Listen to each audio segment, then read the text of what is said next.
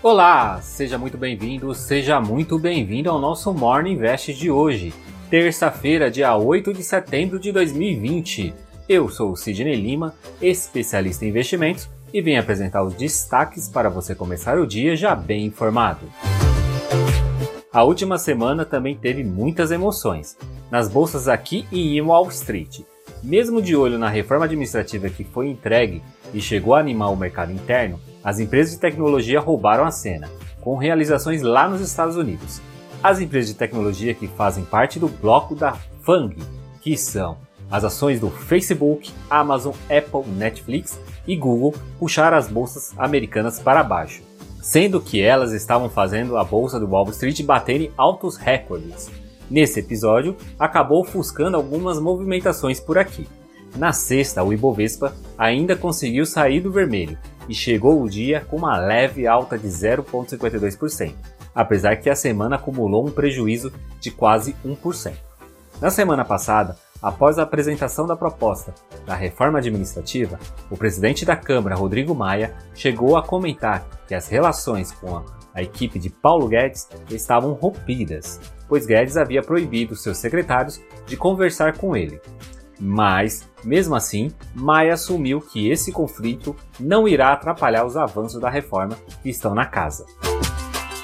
No mercado de juros futuros, a semana terminou com o DI para janeiro de 2022 caindo 5 pontos base, fechando a 2,74.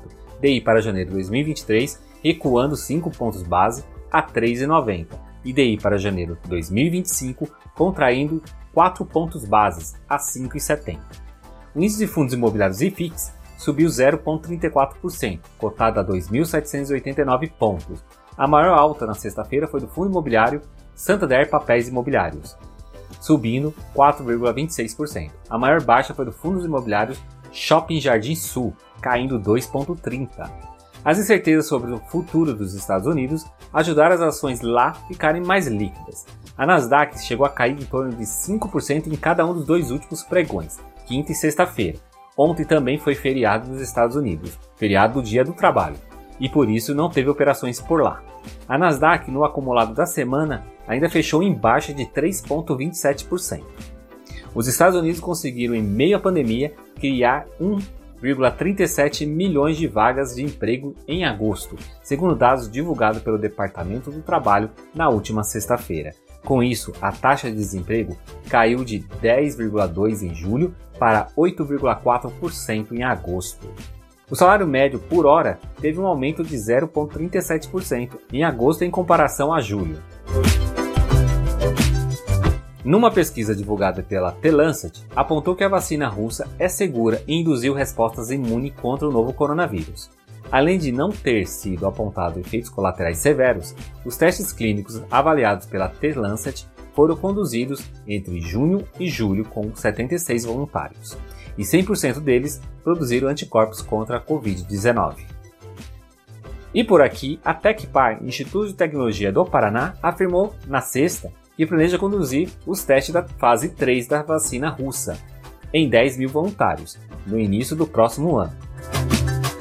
Na corrida pela vacina, o presidente dos Estados Unidos, Donald Trump, garantiu que a vacina estará disponível em breve está otimista. Em clima de campanha eleitoral, disse que estão fazendo um ótimo trabalho em relação ao combate à pandemia, citando estados que estão com os números diminuindo. A BioNTech e a Pfizer estão autorizadas a testar suas vacinas contra a Covid-19 na Alemanha. Os testes globais haviam sido iniciados em julho, visando incluir cerca de 120 localidades pelo mundo em um total de 30 mil participantes. A Índia ultrapassou o Brasil, assumindo o segundo lugar com mais casos de coronavírus no mundo, ficando atrás apenas dos Estados Unidos. A Índia havia conseguido conter a expansão do novo coronavírus no primeiro momento, com um confinamento mais rígido, que durou 70 dias, e desde julho, um mês após a reabertura, o país tem registrado uma aceleração de novos casos. O feriado de 7 de setembro não teve grandes desfiles, devido à pandemia de Covid-19, para evitar aglomerações. Em Brasília, o presidente Jair Bolsonaro participou de uma cerimônia mais enxuta. Ele desfilou em seu conversível Rolls Royce com algumas crianças e cumprimentou apoiadores. houve uma apresentação da Esquadrilha da Fumaça que durou cerca de 10 minutos.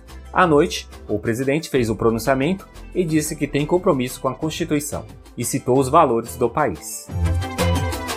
E como vai ficar a semana? O mercado já deve começar hoje com uma certa cautela, principalmente por causa das correções das ações de tecnologia lá nos Estados Unidos. Na agenda externa, temos os dados das atividades econômicas e inflação dos Estados Unidos. Na Europa, sairá a decisão sobre a taxa de juros do BCE, que é o Banco Central Europeu. Por aqui, a atenção volta para a divulgação do IPCA de agosto, amanhã, e os números de venda de varejo de julho, previstos para ser divulgado na quinta-feira. Na sexta, saem os dados do setor de serviços. Hoje, daqui a pouco, sairá também o relatório Focus do Banco Central.